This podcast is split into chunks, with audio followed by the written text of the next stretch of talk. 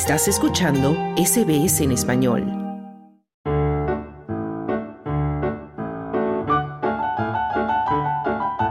Y en tiempo de verano ya llegamos al tiempo de las noticias positivas de la semana. Aquí en fin de semana de SBS Audio ya se encuentra con nosotros Claudio Vázquez. Claudio, ¿cómo estás? Muy bien, Carlos. Bueno, Claudio, vamos a comenzar hablando de una noticia que podría cambiar el nivel de contaminación que tienen los viajes aéreos, sabiendo que día a día millones de vuelos a nivel mundial están sucediendo y hay una iniciativa para crear un combustible más ecológico. Así es, Carlos, y tal como tú decías, ahora en estos tiempos realizamos millones de viajes, ¿no? Y ahora que se viene el verano también queremos salir, conocer otros lugares, pero eso tiene un impacto en la naturaleza, la huella de carbono. Y lo bueno es que la aviación comercial y militar se está acercando a un momento clave en su historia, que sería la transición de los combustibles fósiles contaminantes a los combustibles sintéticos, que en inglés se llaman SAF, por sus siglas, algo que garantizará una producción de dióxido de carbono cero y además una eventual reducción también de los costos operativos de los viajes en avión. Esto en el corto, mediano o largo plazo no lo sabemos porque recién estamos viviendo este nuevo proceso.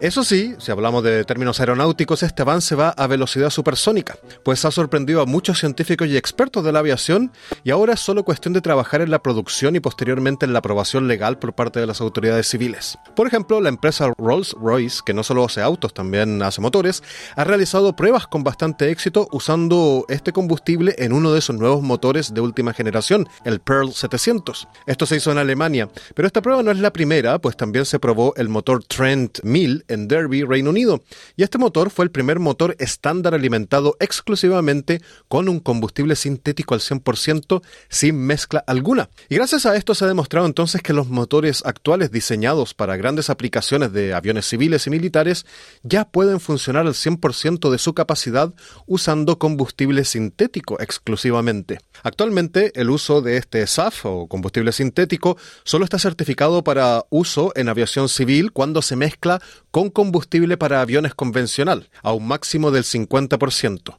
Pero según la compañía británica Rolls-Royce, esto ya se puede utilizar en todos sus motores sin problema alguno y sin mezclarlo. Y también la Fuerza Aérea de Estados Unidos ha comenzado ya a utilizar SAF uno que se llama Airmate en un vuelo no tripulado por primera vez. Lo hizo hace poco. El rendimiento del combustible superó sus parámetros de seguridad y rendimiento en un vuelo a nivel militar, aún más exigente ¿no? que los vuelos civiles, por lo que ya se firmó un contrato de 65 millones de dólares con el Departamento de Defensa. Les cuento que el Pentágono no solo es el mayor consumidor de combustible aéreo de todo el planeta, sino que también se ha comprometido a hacer que sus emisiones de todas las operaciones aéreas sean totalmente neutras, ya que considera que el cambio climático es una de las amenazas más apremiantes contra la seguridad nacional norteamericana, así que bien por ellos. Y también aerolíneas comerciales como Virgin Atlantic o JetBlue también ya se han sumado a utilizar este combustible Air SAF en el futuro próximo.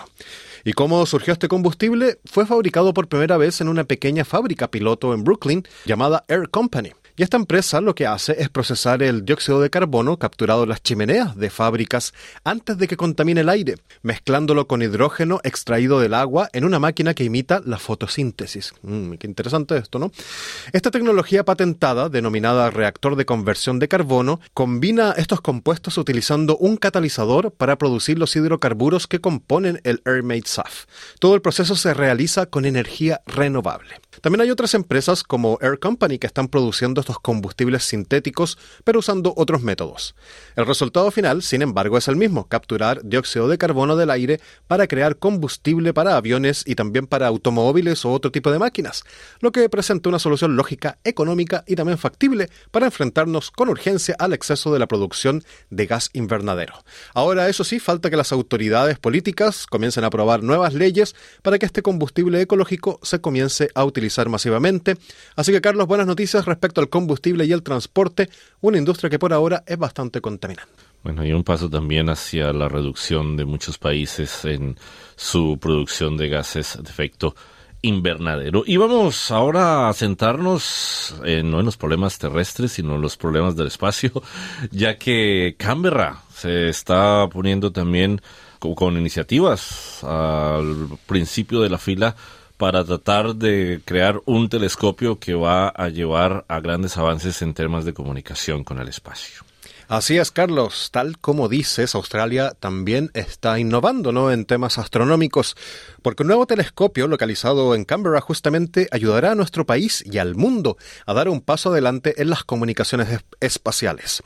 El telescopio forma parte de la nueva estación terrestre óptica cuántica de la Universidad Nacional Australiana y está situada en el observatorio del monte Stromlo. Y utiliza una óptica adaptativa y láser, eh, a diferencia de las tradicionales ondas de radio, para así poder enviar y recibir datos desde el espacio. La directora del Instituto del Espacio de la Universidad Nacional Australiana, la profesora Anna Moore, le dijo a la ABC que el telescopio permitirá grabar en video, por ejemplo, a los próximos astronautas operando y viviendo en la Luna. Además, se va a poder hablar con ellos y descargar toda la información que ellos envíen o incluso lo que digan. Y esta es una premisa mundial en términos de capacidad de comunicaciones globales de última generación. Gracias a este telescopio, por ejemplo, será posible establecer comunicaciones en terabytes por segundo con los socios de la industria, pero también con el espacio. Y en el futuro vamos a ser capaces de establecer comunicaciones que no puedan ser violadas, por ejemplo, por hackers. Además, está trabajando con la NASA para ayudarles en su programa de exploración humana del Artemis a partir del 2024, para que los próximos humanos que vayan a la Luna no solo tengan fotos o imágenes granuladas,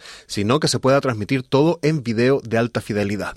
Se espera que este avance astronómico pueda retransmitir todo lo que los vehículos espaciales envían también, pero en la máxima calidad. La profesora Moore dice que ahora se puede recoger, transmitir y recibir, miles de veces más información que antes. Y también, por ejemplo, el telescopio James Webb, ¿no? famoso que está explorando el universo, está cambiando nuestra visión justamente del universo a diario, pero nos transmite algo así como el 0,1% de la información que él puede recoger, que tiene la capacidad, y eso es porque utiliza tecnología antigua utiliza tecnología de radio. En cambio, si tuviera un transmisor óptico transmitiendo el receptor del telescopio del monte Stromlo, este de Canberra, tendríamos miles de veces más datos y por tanto mucho más conocimiento del universo. Este es un proyecto que durará cinco años y que está financiado en parte por el programa de la Luna a Marte de la Agencia Espacial Australiana. Y otro de los desafíos que se está trabajando también con este telescopio es la comunicación con la nave espacial Artemis 2 en su misión de volar alrededor de la Luna. Dos décadas después de que el observatorio del Monte Stromlo quedara destruido en los incendios forestales de Canberra el 2003, ahora Canberra tiene un nuevo gran proyecto astronómico, pero este telescopio también tendrá aplicaciones más cercanas. La profesora Moore comenta que no solo se explorará el universo, sino que también se podrá predecir incendios, por ejemplo, gracias al estudio de satélites. Es decir, como ejemplo, ¿no? Australia es un país muy grande, pero a través de las imágenes que pueden transmitir los satélites de alta calidad, podemos predecir si va a haber un gran incendio forestal o no en Australia. Así que muy buenas noticias porque ya tendremos mejores imágenes, más cantidad de datos transmitidos y las comunicaciones desde el espacio van a ser mucho mejores. Así que ahora no conoceremos solamente el universo mucho mejor, sino que incluso a través de satélites podremos encontrar las llaves que se nos perdieron en la casa y todo desde Canberra.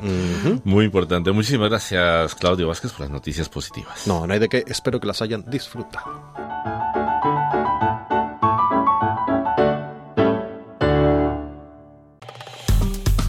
Dale un like, comparte, comenta. Sigue a SBS Spanish en Facebook.